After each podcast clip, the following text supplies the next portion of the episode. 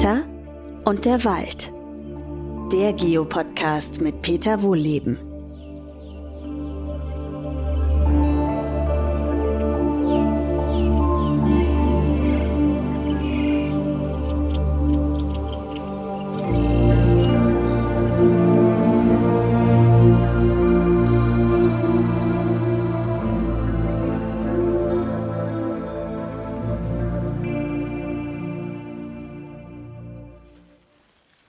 Zu einer neuen Podcast-Folge. Heute machen wir wieder zusammen einen Waldspaziergang. Wir hatten das ja schon mal von Hölzchen auf Stöckchen. Also wir nehmen einfach alles mit, was mir hier vor die Füße kommt. Ihr hört es vielleicht so ein bisschen knistern hier.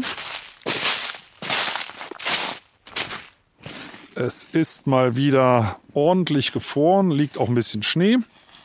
Das ist übrigens der Vorteil hier in der Eifel. Also es war jetzt ja in der Vergangenheit überall mal ordentlich kalt, aber hier sind wir so, wo ich jetzt gerade unterwegs bin, so ungefähr 500 Meter hoch. Und da haben wir trotz Klimawandel doch immer noch jedes Jahr ein paar Wochen Schnee und Frost. Und ich muss sagen, ich finde das auch wirklich schön, weil das für mich einfach zu diesem Wald dazugehört. Mal gucken, wie lange noch. Aber jetzt genieße ich auf jeden Fall erstmal das Winterwetter. Und die Tiere wahrscheinlich auch.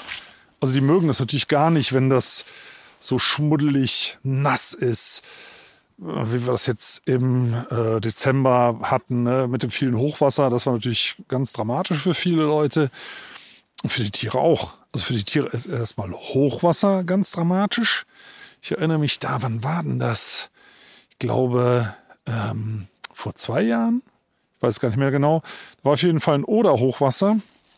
Und da hat man da im Nationalpark so Zäune gezogen gegen Wildschweine. Ja, ich muss mal ein bisschen weiter ausholen.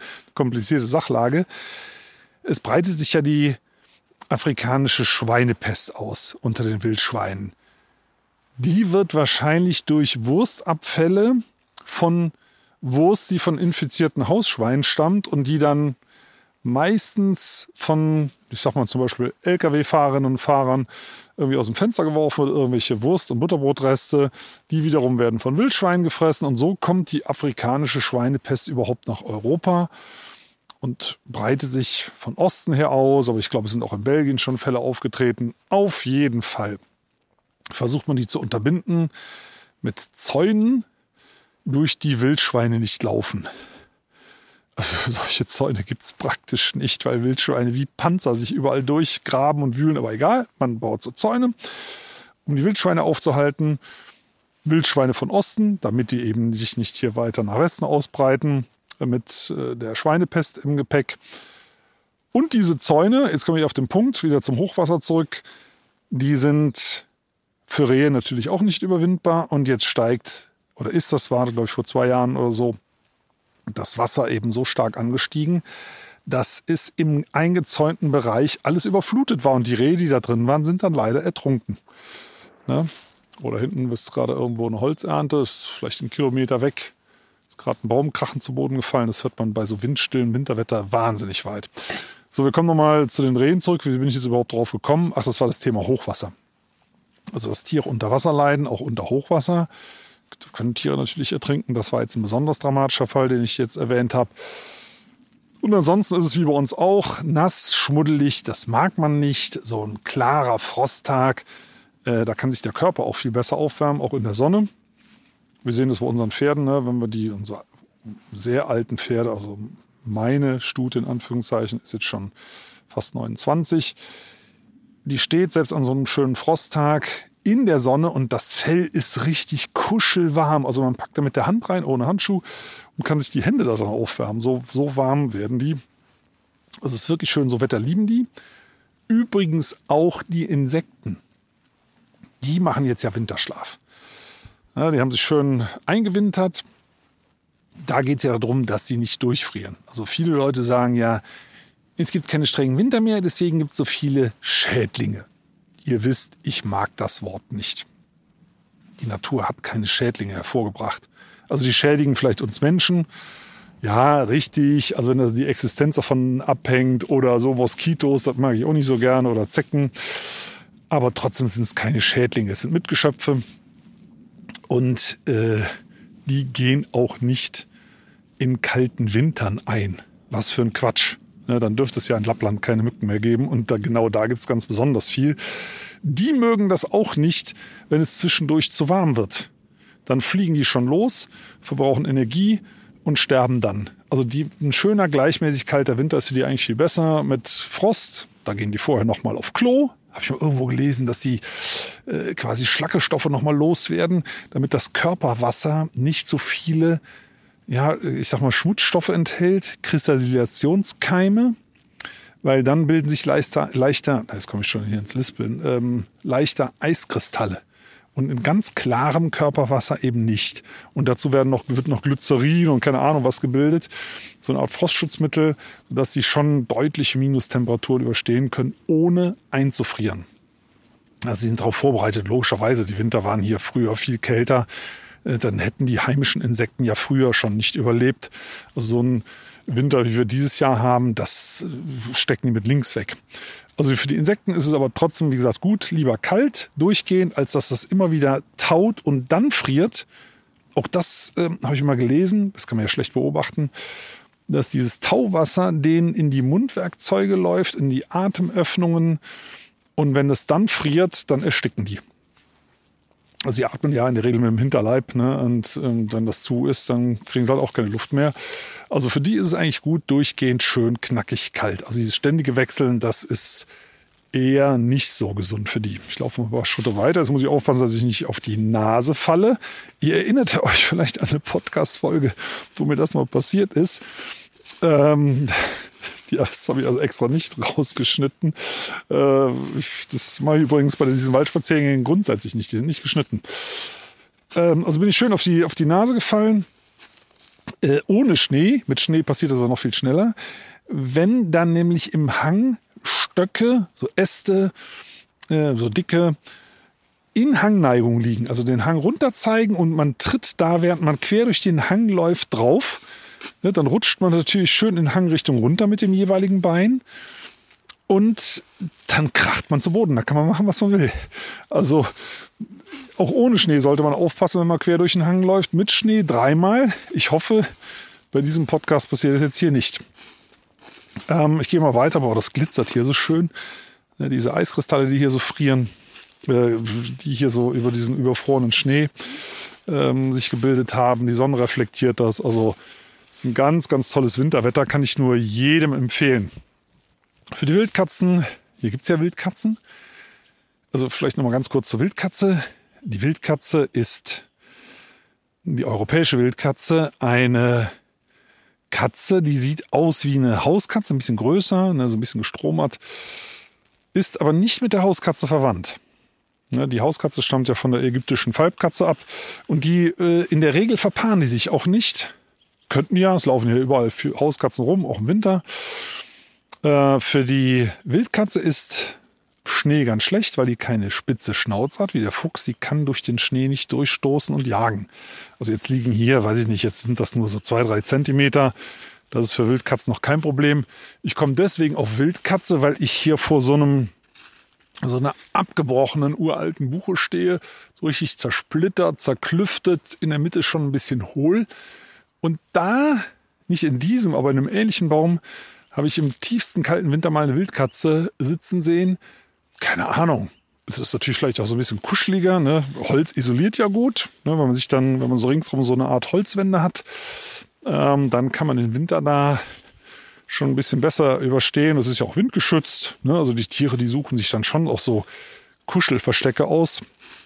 Deswegen ist übrigens auch wichtig, dass man dicke alte Laubbäume hat, so wie hier jetzt, wo ich jetzt hier stehe, da sind Bäume 60, 70, 80 Zentimeter Durchmesser ähm, dabei. Und wenn die dann hohl sind innen drin, weil da mal ein Specht eine Höhle reingebaut hat oder aus irgendwelchem anderen Grund was ausfault, also eine schöne Höhle da drin ist, die hat dann eben dicke, isolierende Wände. Holz isoliert ja super. Deswegen sind auch Blockhäuser zum Beispiel so energietechnisch gar nicht schlecht weil Holz halt super isoliert. Und das macht es natürlich auch im lebenden Baum. Und wenn da eine Höhle drin ist, da können dann zum Beispiel Fledermäuse überwintern. Ne? Es gibt bestimmte Fledermausarten, die auch in Bäumen überwintern. Oder die Bilche, hört sich so ähnlich an wie Knilche. Also die mag ich wirklich gerne. Also zum Beispiel die Haselmaus, Siebenschläfer, Gartenschläfer. Also wenn ihr mal die Gelegenheit habt, so ein Tier zu sehen, die sind wirklich super süß. Also Haselmäuse, die sind klein, die haben so, so ein ockerfarbenes, so gelblich-braunes Fell, so relativ hell. Also ganz, ganz süß, auch so einen behaarten Schwanz. Ganz, ganz niedliche Tiere. Ähm, Siebenschläfer, die sind schon ein bisschen größer, so grau. Gartenschläfer, wie, wie sehen aus wie so maskiert. Überwintern gerne in Nistkästen, aber die gibt es ja von Natur aus gar nicht im Wald. Ne? Die wachsen ja nicht auf Bäumen, Nistkästen. Das sind Ersatzwohnungen äh, und die echten Wohnungen sind natürlich hohle Bäume. Und deswegen ist es wichtig, dass man so hohle Bäume hat, damit die halt im Winterschlaf nicht erfrieren. Das muss schon ein bisschen kuschelig sein. Äh, da muss ich halt immer dran denken, wenn ich so äh, zersplitterte, hohle, sonst was für Bäume sehe. Ähm, ich komme jetzt hier gerade wieder an äh, eine Douglasienpflanzung. Die ist aber natürlich schon ein bisschen älter. Ungefähr 70 Jahre alt. Also sind schon ordentlich große Bäume. Und diese Douglasien, die sind jetzt gerade im Winter ganz schlecht. Ich habe, wann war das gestern? Gestern habe ich Wintergoldhähnchen gesehen. Das, ich glaube, es ist die kleinste Vogelart, die wir haben in Deutschland. Und die sind auf Insekten angewiesen, die sie jetzt in meistens Nadelbäumen finden. Aber in diesen Douglasien hier, da überwintern eben fast keine Insekten. Da finden diese Wintergoldhähnchen und die müssen irre viel fressen. Äh, da finden die praktisch nichts zu fressen. Und oft wird halt in der Forstwirtschaft gesagt, du Glasi, das ist schon toll, die hat sich gut integriert, ne? da findet man alles Mögliche drauf. Ja, findet man vielleicht, aber A, was ist das? B, zu welcher Jahreszeit? Also Natur ist schon ein bisschen komplizierter. Und auf diesen Douglasien, da finden die Wintergoldhähnchen eben praktisch nichts zu fressen. Also das sind im Winter sind das grüne Wüsten für diese Vögel. Ja, und äh, das ist natürlich schon schade. Jetzt gucke ich hier auf Weißtannen. So eine ganze Gruppe alte Weißtannen. Das haben wir ja schon öfter mal gehabt, das Thema, dass die zu den äh, Buchen-Urwäldern ganz gut passen. Ja, da gehören die eigentlich auch rein. Ob die hier jetzt von Natur aus da sind oder ob die mal jemand angepflanzt hat, das weiß ich nicht. Ist ja letztendlich auch wurscht für dieses Ökosystem. Aber da sieht das eben für die Wintervögel ganz anders aus. Da finden die eben viel mehr, was sie brauchen können. Aber wir gehen mal weiter. Äh, ich schaue mal hier nach Tierspuren. Findet man nämlich jede Menge, obwohl man die teilweise nicht gut erkennen kann. Jetzt muss man schauen. Was haben wir denn hier? Das hier. Hier sind so verschiedene zusammen. Ah, das, also hier ist es ein bisschen schwierig, weil der Schnee vom Wind schon so ein bisschen wieder reingeweht worden ist. Aber hier ist es jetzt ganz eindeutig. Es ist mindestens ein Reh gewesen. Ein Reh äh, erkennt man da dran die Spur. Das sind so zwei nebeneinander sitzende längliche Abdrücke. Also man nennt das Schalen oder Klauen, auf denen die laufen. Also die laufen eigentlich auf, den, auf dem Mittel- und Ringfinger. Also ein Pferd läuft nur auf dem Mittelfinger, quasi Stinkefinger. Das ist, und der, der Huf ist der Fingernagel. Ein Reh läuft auf zwei Fingern, also Mittel- und Ringfinger. Und der Zeige- und kleine Finger, der ist beim Reh ziemlich hoch angesetzt. Also der berührt normalerweise den Boden nicht. Also bei Wildschweinen ist das anders. Die laufen auch auf dem Mittel- und Ringfinger und der Zeige und der kleine Finger, die sitzen ein bisschen tiefer und die drücken sich deswegen häufig mit ab. Daran könnt ihr, also wenn im Matsch zum Beispiel oder auch im Schnee, Wildschwein-Abdrücke ähm, ganz gut erkennen.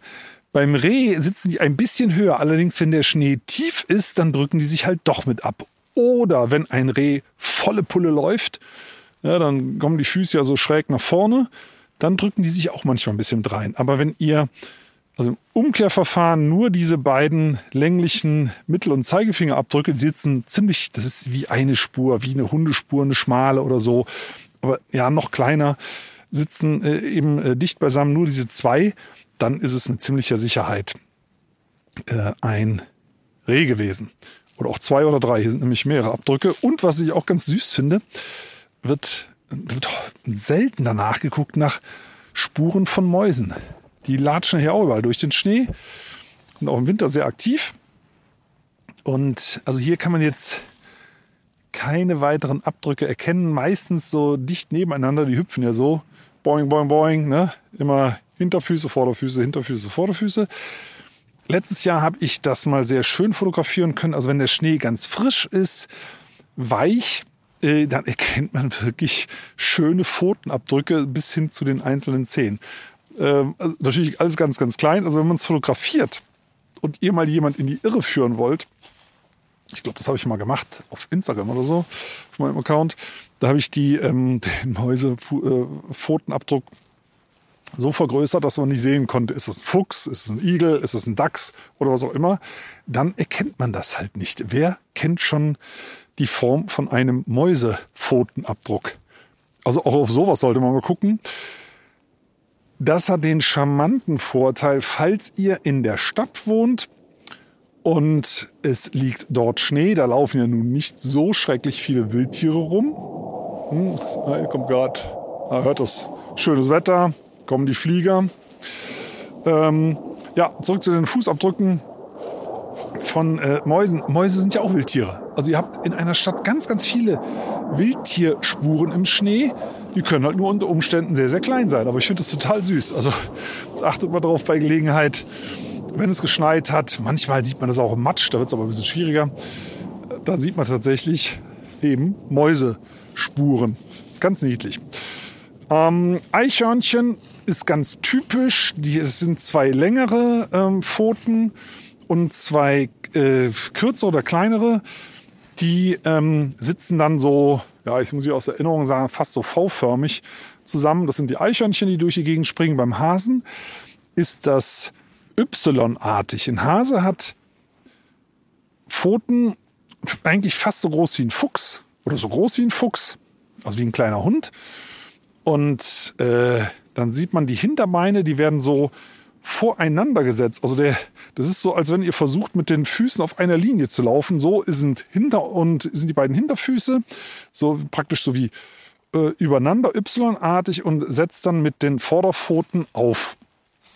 Der Hase, ne? Also die Spur sieht jedenfalls so Y-artig aus. Oder ist umgekehrt? Naja, wurscht. Also die Spur ist auf jeden Fall wie ein Y. Und was haben wir noch? Den Fuchs, stimmt, den habe ich jetzt schon ein paar Mal erwähnt.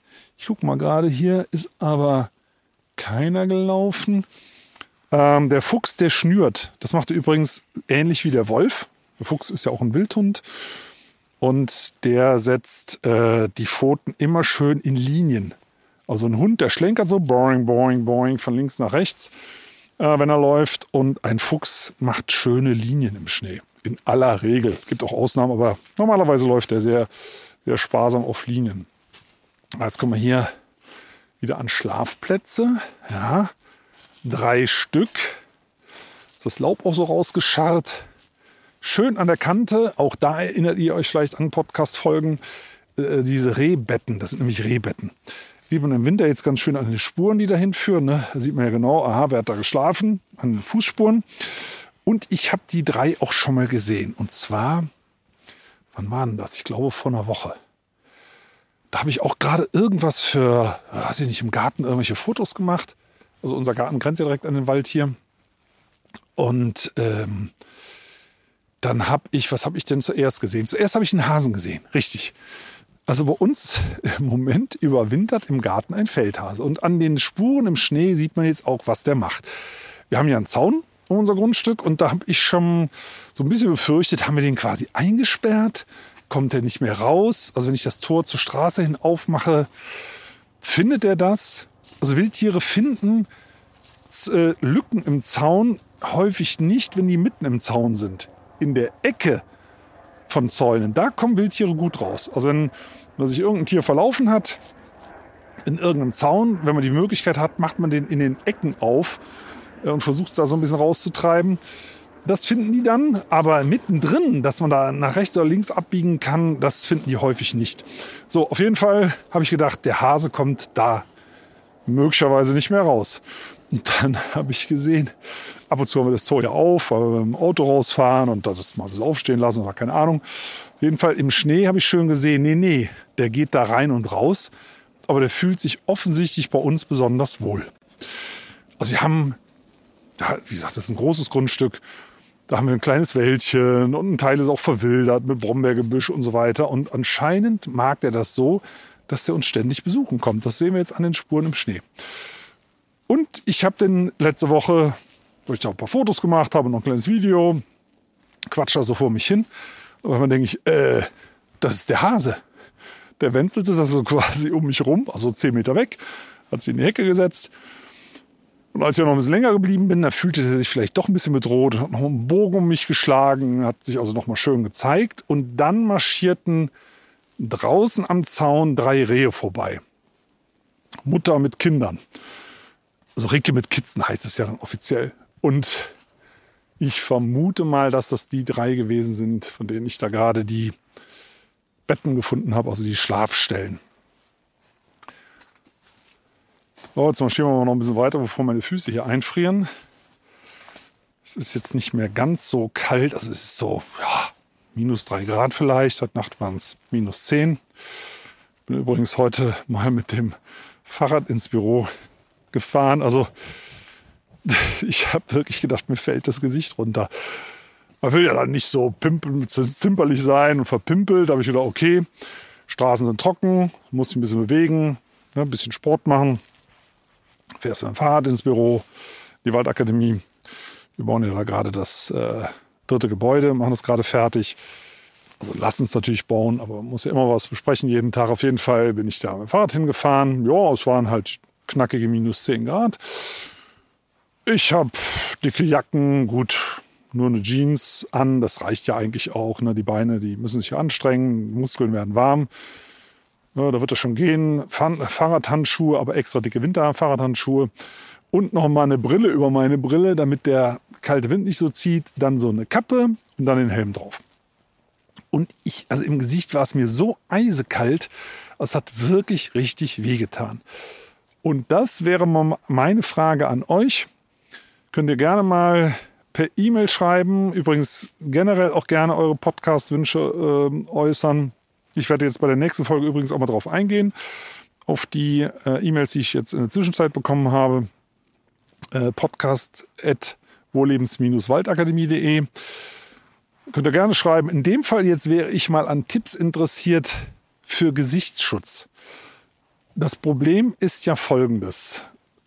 Wenn, also zumindest bei mir, wenn ich richtig Kälte in die Augen kriege, fangen die Augen an zu tränen und die Nase an zu laufen. So, und wenn ich jetzt so eine Gesichtsmaske anziehe, die es ja gibt, ich finde das nicht sehr hygienisch, ehrlich gesagt. Und davon abgesehen, auch wenn man da rein atmet, das wird ja alles nass. Ne? Also, lange Rede, kurzer Sinn, habt ihr irgendeinen Tipp für mich, wie ich mein Gesicht besser schützen kann? Also, ich habe, wie gesagt, so eine, so eine Kappe, so eine, so eine äh, Windschutzkappe, die ich unter den Helm anziehe. Ich habe über meiner Brille so eine, das sieht aus wie eine Skibrille äh, mir drüber gesetzt, äh, damit die Augen nicht so tränen. Und trotzdem ist der Rest, der vom Gesicht frei wird, also Nase, Wangen, Kinn und so weiter, das hat wirklich richtig wehgetan. Und ich habe auf der anderen Seite keine Lust im Winter aufs Fahrrad zu verzichten. Also wenn ihr da einen Tipp hättet, wäre ich euch wirklich sehr, sehr dankbar. Und jetzt wieder zurück zu meinem Waldspaziergang. Das war ja heute Vormittag. Also ja, es ist, wie gesagt, ist ja auch gesund und alles nicht dramatisch, aber ich fände es halt schön, wenn es ein bisschen angenehmer wäre das Fahrradfahren. Ja, ups, jetzt fange ich schon an hier zu stolpern. Gucken wir, was der Wald sonst noch so zu bieten hat. Ist natürlich jetzt alles in tiefster Winterruhe, aber eben nur oberirdisch. Ne? Unterirdisch brummt das volle Leben. Also der Boden hier ist, ich gucke mal gerade, ne, ist, obwohl wir zwei Tage hintereinander minus 10 Grad hatten, kein Stück gefroren. So viel auch mal dazu, dass man immer sagt, ja, ja, wenn es gefroren ist, dann gehen wir in den Wald hier mit den schweren Maschinen. Ne? Äh, dann passiert da nichts. Quatsch, völliger Blödsinn. Ähm, das vom Boden her macht das ähm, keinen großen Unterschied. Äh, ja, auf jeden Fall ist es äh, sehr zu empfehlen und sehr schön. So, jetzt gucken wir mal, was wir sonst noch alles hier zu bieten haben. Fußspuren hier, die, die sind schon so alt, da sieht man nichts mehr. Ah, hier haben wir noch mal eine kleine Übernachtungsstelle. Mal gucken, wer war denn das hier? Die ist aber äh, komisch. Sehr, sehr komisch. So eine einzelne, kleine, für ein Reh eigentlich viel zu klein. Nee, Aber die Spuren sind leider, leider so schlecht zu sehen, weil die komplett zugeweht sind. Nee, kann ich dann leider auch nicht sagen. Bleibt ein Mysterium, wer hier übernachtet hat. Ja, die Bäume, kommen wir nochmal auf den Frost zurück, haben ja ihr Wasser kräftig rausgezogen damit die oberirdischen Teile nicht platzen können. So also ein bisschen Wasser bleibt schon drin und das friert dann auch. Aber es ist anscheinend dann so wenig, dass das nicht reicht, um einen Baum zum Platzen zu bringen. Es sei denn, er hat irgendwelche schweren Verspannungen. Das gibt es ganz, ganz selten, aber das gibt es. Und dann platzen die im Frost. Aber die allermeisten Bäume hier, also zumindest die, die ich sehe, die benehmen sich anscheinend alle vernünftig. Da ist das nicht passiert. Denen geht's gut und die warten hier bis zum nächsten Frühjahr. Und die registrieren bereits jetzt, also im Moment scheint ja die Sonne, die registrieren durch die Knospenschuppen, die sind ja so halb transparent, äh, registrieren die die Tageslänge und die registrieren natürlich auch die Wärme. Also es ist nicht so, als ob die Bäume jetzt hier dumpf und stumpf und tot rumstehen, sondern die schlafen zwar, aber das, ich stelle mir das so ein bisschen so vor wie bei uns auch. Also nur ein Beispiel, wenn ihr nachts im Bett liegt und die Blase ist voll, dann stehen zumindest die allermeisten von uns auf. Die werden also wach. Also dass da so im Unterbewusstsein ständig schon die Umgebung registriert wird, das Wohlbefinden des Körpers oder sagen wir mal, es passiert im Haus irgendwas. Ich bin ist mir neulich mal passiert, ist mir jetzt so unangenehm. Musste ich auch mal nachts auf Toilette. Das ist bei mir, wenn ich abends zum Beispiel Rhabarberschorle trinke. Tut mir leid, aber das Zeug treibt. So, ich weiß jedes Mal, soll ich das machen oder nicht? Und ich mache es dann meistens doch, weil es schmeckt mir einfach gut. Ich weiß genau, gut, da muss ich nachts auf Toilette, es nützt nichts. Auf jeden Fall, ähm, keine Ahnung, ob ich da so im Tiefschlaf war oder was. Ich bin da wirklich gegen die Schlafzimmertür gerumst mit dem Kopf. Hat jetzt nicht doll wehgetan oder sowas, hat ganz gut geknallt. Ja, äh, weil normalerweise, manchmal haben wir die auf und dann haben wir sie zu und irgendwie war ich anscheinend noch so halb am Schlafen und boing, remmelt er gegen die Tür und ähm, hat ordentlich geknallt und meine Frau ist sofort, wirklich in derselben Sekunde, äh, mit einem Schrei aus dem Schlaf äh, wach geworden. Hat mir total leid getan. Ähm, will ich jetzt auch gar nicht weiter ausführen auf jeden Fall äh, ein Zeichen dafür, dass man das auch im Schlaf alles registriert. Und das machen Bäume eben auch. Also auch wenn die jetzt schlafen, registrieren die sehr wohl ihre Umgebung. Und hm, für Nadelbäume ist es im Übrigen sehr viel stressiger. Ich gucke hier gerade auf so eine Fichte, die da hinten im Tal steht. Steht mit ihrer Krone in der Sonne. Die wird jetzt mit ziemlicher Sicherheit Photosynthese betreiben. Also der Wald, der Winterwald, also dass man sagt, der Wald ruht. Das stimmt ja sowieso nicht. Also den Boden haben wir ja schon besprochen, da, der läuft gerade auf Hochtouren im Wald. Das ganze Bodenleben, die Wurzeln, auch bei den Bäumen, das läuft alles weiter. Aber auch oberirdisch ist jetzt keine Ruhe. Äh, auch bei den Bäumen nicht, also zumindest nicht bei allen. Die Fichte da hinten in der Sonne, die macht jetzt Photosynthese. Das können die sogar schon bei Temperaturen unter 0 Grad. Ähm, weil die einfach, die kommen aus dem hohen Norden. Da zählt jeder Tag, wo es halbwegs passt. Und die haben eben ja auch ein bisschen Frostschutzmittel drin in den Nadeln. Die haben das Zeug immer am Baum, ne, immer sofort startbereit. Ist ein sehr, sehr unruhiger Schlaf und die wird jetzt schon loslegen. Also ich sehe das hier, ich würde jetzt in der Sonne, haben wir sicher, ja, vielleicht ganz, ganz schwach unter Null. Ähm, die ist dunkel, die heizt sich dadurch noch stärker auf. Also die, die Temperatur an den Nadeln, die könnte sogar über Null sein im Boden. Oft wird ja gesagt, naja, also wenn die Bäume jetzt Photosynthese machen, die verbrauchen Wasser, dann vertrocknen die ja vielleicht. Nee, der Boden ist ja nicht gefroren. Also wenn der Boden jetzt gefroren wäre, dann könnte dieser Baum vertrocknen. Tatsache. Ne, da zieht Wasser, kommt aber nichts. Und oben sind die Spaltöffnungen, die kleinen Münder auf an den Nadeln. Ne, der, Baum muss ja atmen, wenn er Photosynthese macht. Das macht diese Fichte auch. Also ohne Gasaustausch keine Photosynthese. Und die verliert dabei natürlich auch Wasser. Also beim Ausatmen genauso wie wir auch. Ne? Also wenn ihr jetzt sehen könntet, würdet ihr ein kleines Wölkchen sehen hier bei mir vom Mund.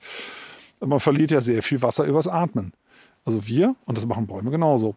So, also der Baum macht Photosynthese, verliert Wasser übers Atmen und wenn unten nichts nachkommt, würde er vertrocknen. Aber es kommt ja was nach. Also der Boden ist hier nicht gefroren. Also diese Fichte, die ist momentan wahrscheinlich wach und mampft schon mal ihr erstes Frühstück, während die Buchen hier, auch wenn sie in der Sonne sind, weiter schlafen und warten einfach, bis die Tageslänge mindestens elf Stunden äh, ist und bis eine gewisse Wärme auch erreicht ist. Das registrieren die mit. Und bei der Buche, auch das habe ich ja schon mal erwähnt, muss, muss es einen Kältereiz geben. Also wenn wir wirklich warme Winter haben, das haben wir schon mal gehabt, äh, dann äh, ist es für Buchen ganz schlecht, weil die nicht wissen, ist der Winter schon da gewesen oder nicht. Dieses Jahr sieht das gut aus. Ne? Wir hatten jetzt schon minus 10 Grad und dann hatten wir ja auch äh, Anfang Dezember schon ähm, eine Schnee, beziehungsweise Ende November ist es ja losgegangen, eine Schnee- und Frostperiode. Da ist der Kältereiz gesetzt. Also wenn wir jetzt ein normales Frühjahr bekommen, werden die Buchen auch ganz normal austreiben. Also für die ist alles im Takt, alles registriert im Schlaf, den die ja hier noch äh, munter betreiben. So, ich gehe mal ein bisschen berghoch. Hier durch die jungen Buchen hier unten drunter. Also manchmal hat man jetzt im Winter, sieht man so, so äh, Längsspuren an den Bäumen, so Nagespuren. Das sind dann keine, keine Biber. Die, diese Spuren sind dann häufig so, ja, ich würde sagen, so ein Meter, Meter 20 hoch. Das sind dann Hirsche. Hirsche, die würden ja gerne raus ins Grasland gehen, haben dort aber Angst vor Jägerinnen und Jägern und deswegen stehen die halt oft da, wo sie eigentlich nicht so gerne stehen, nämlich im Wald. Da gibt es ja kaum was zu fressen. Und dann findet man an den Bäumen Nagespuren. Vor allem in bewirtschafteten Wäldern, weil da gibt es wenigstens noch ein bisschen Bodenbewuchs. Also die Hirsche können da Brombeeren und vertrocknete Gräser fressen. Das reicht denen aber nicht. Die würden gerne die ja teilweise immer noch grünen Gräser auf den Wiesen fressen. Da könnten aber Jägerinnen und Jäger lauern, also stehen sie in den Wäldern und weil das nicht reicht, was sie da finden, fressen sie dann Rinde von den Bäumen. Das nennt man Schellen. Das machen die übrigens auch im Sommer. Aber im Sommer reißen die ganze Rindenbahn runter, weil, das, weil die Rinde saftig ist. Ne, da geht das ab wie sonst was. Im Winter, wenn der Baum runtergetrocknet ist, hat den Großteil des Wassers äh, zurückgezogen, dann haftet die Rinde da wie festgeklebt dran und geht ganz, ganz schwer ab. Und dann nagen die Hirsche die Rinde ab. Die haben ja nur im Unterkieferzähne. Also die gehen von unten ran und also das muss irre anstrengend sein und knüppelhart, aber egal, die haben dann Kohldampf und raspeln da die Rinde runter und dann sieht man auch die Zahnspuren. Also wenn man da genau hinguckt, ne, so ein Hirschzahn ist ungefähr so breit wie bei uns ein Schneidezahn, vielleicht ein Tickchen breiter im Unterkiefer. Also im Unterkiefer die Schneidezähne bei Rehen sind vielleicht so breit wie bei uns im, die, im Oberkiefer die Schneidezähne. Und mit denen ne, knabbern die halt die Rinde ab. Sehr zum Unwillen der Waldbesitzenden, weil äh, da können immer Fäule, äh, Pilze dann im Frühjahr eindringen über diese Wunden. Ähm, aber nochmal, die, die Hirsche machen das ja nicht zum Spaß. Die haben einfach Kohldampf und trauen sich nicht raus. Das ist eigentlich nicht deren typisches Futter. Das mögen die gar nicht so gerne. Aber sie machen es halt, ne, wenn man Kohldampf hat und hat sonst nichts, dann frisst man halt an der Baumrinde um. Hier in dem alten Buchenwald, wo ich bin, habe ich das noch kein einziges Mal gesehen, weil halt hier keine Holzernte betrieben wird. Es ist dicht, es ist dunkel. Da stehen zwar jede Menge, also wirklich Tausende von kleinen Buchen, also auch so Halbwüchse, die so vier, fünf Meter hoch sind und daumendick oder ein bisschen dicker. Auch da kann man, könnte man dann rumfressen als Hirsch, passiert aber nicht, weil hier kein, keine Brombeeren am Boden sind, kein Gras, kein gar nichts und dann stellen die sich auch im Winter hier nicht hin. Ne? Das ist denen dann endgültig zu langweilig oder einfach zu, zu blöd, weil es einfach nichts gibt.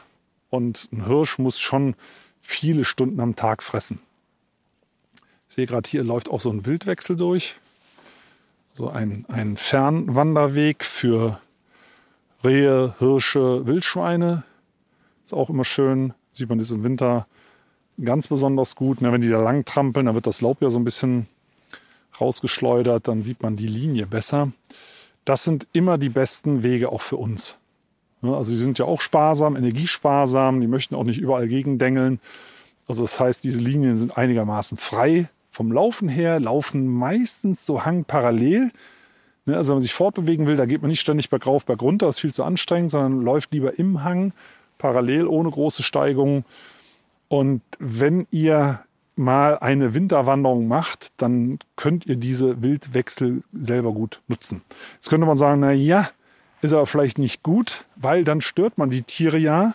Ne, wenn, da, wenn die merken, ach, da ist ein Mensch lang gelaufen, laufen die dann nicht mehr äh, auf derselben Stelle lang. Doch, mit Vorliebe sogar.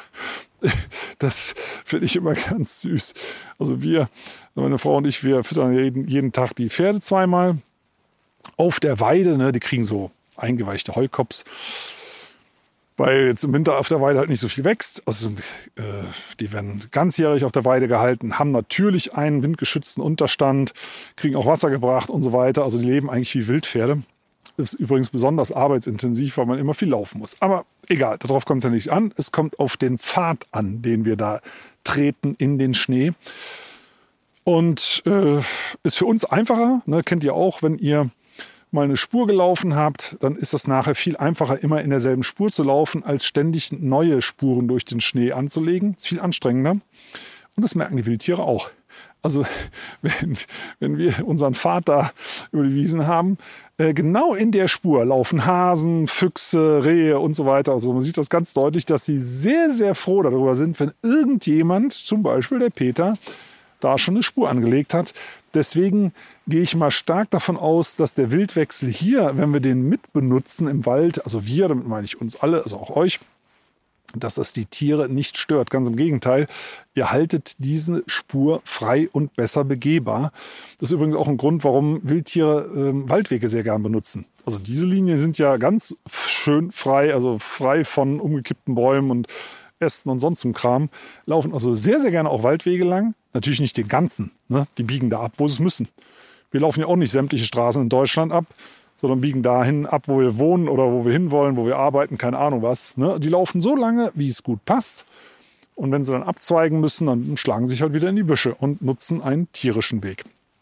Okay, und ich nutze jetzt den Weg zurück zum Forsthaus. Ähm, also nochmal, ihr könnt gerne, das geht bei Apple, das geht bei Spotify, da würde ich mich sehr freuen, wenn ihr äh, kommentiert. Und ansonsten könnt ihr eben auch gerne eine E-Mail schreiben mit Anregungen, wenn ihr zum Beispiel sagt, das und das würde ich mal gerne hören oder ich habe noch eine Frage zum Podcast. Podcast at wohlebens-waldakademie.de und äh, dann können wir auch darüber gerne im Kontakt bleiben. Also, dann freue ich mich, wenn ihr nächste Woche wieder mit dabei seid und verabschiede mich jetzt mal ins Warme. Ich stapfe jetzt nämlich ins Forsthaus zurück. Tschüss!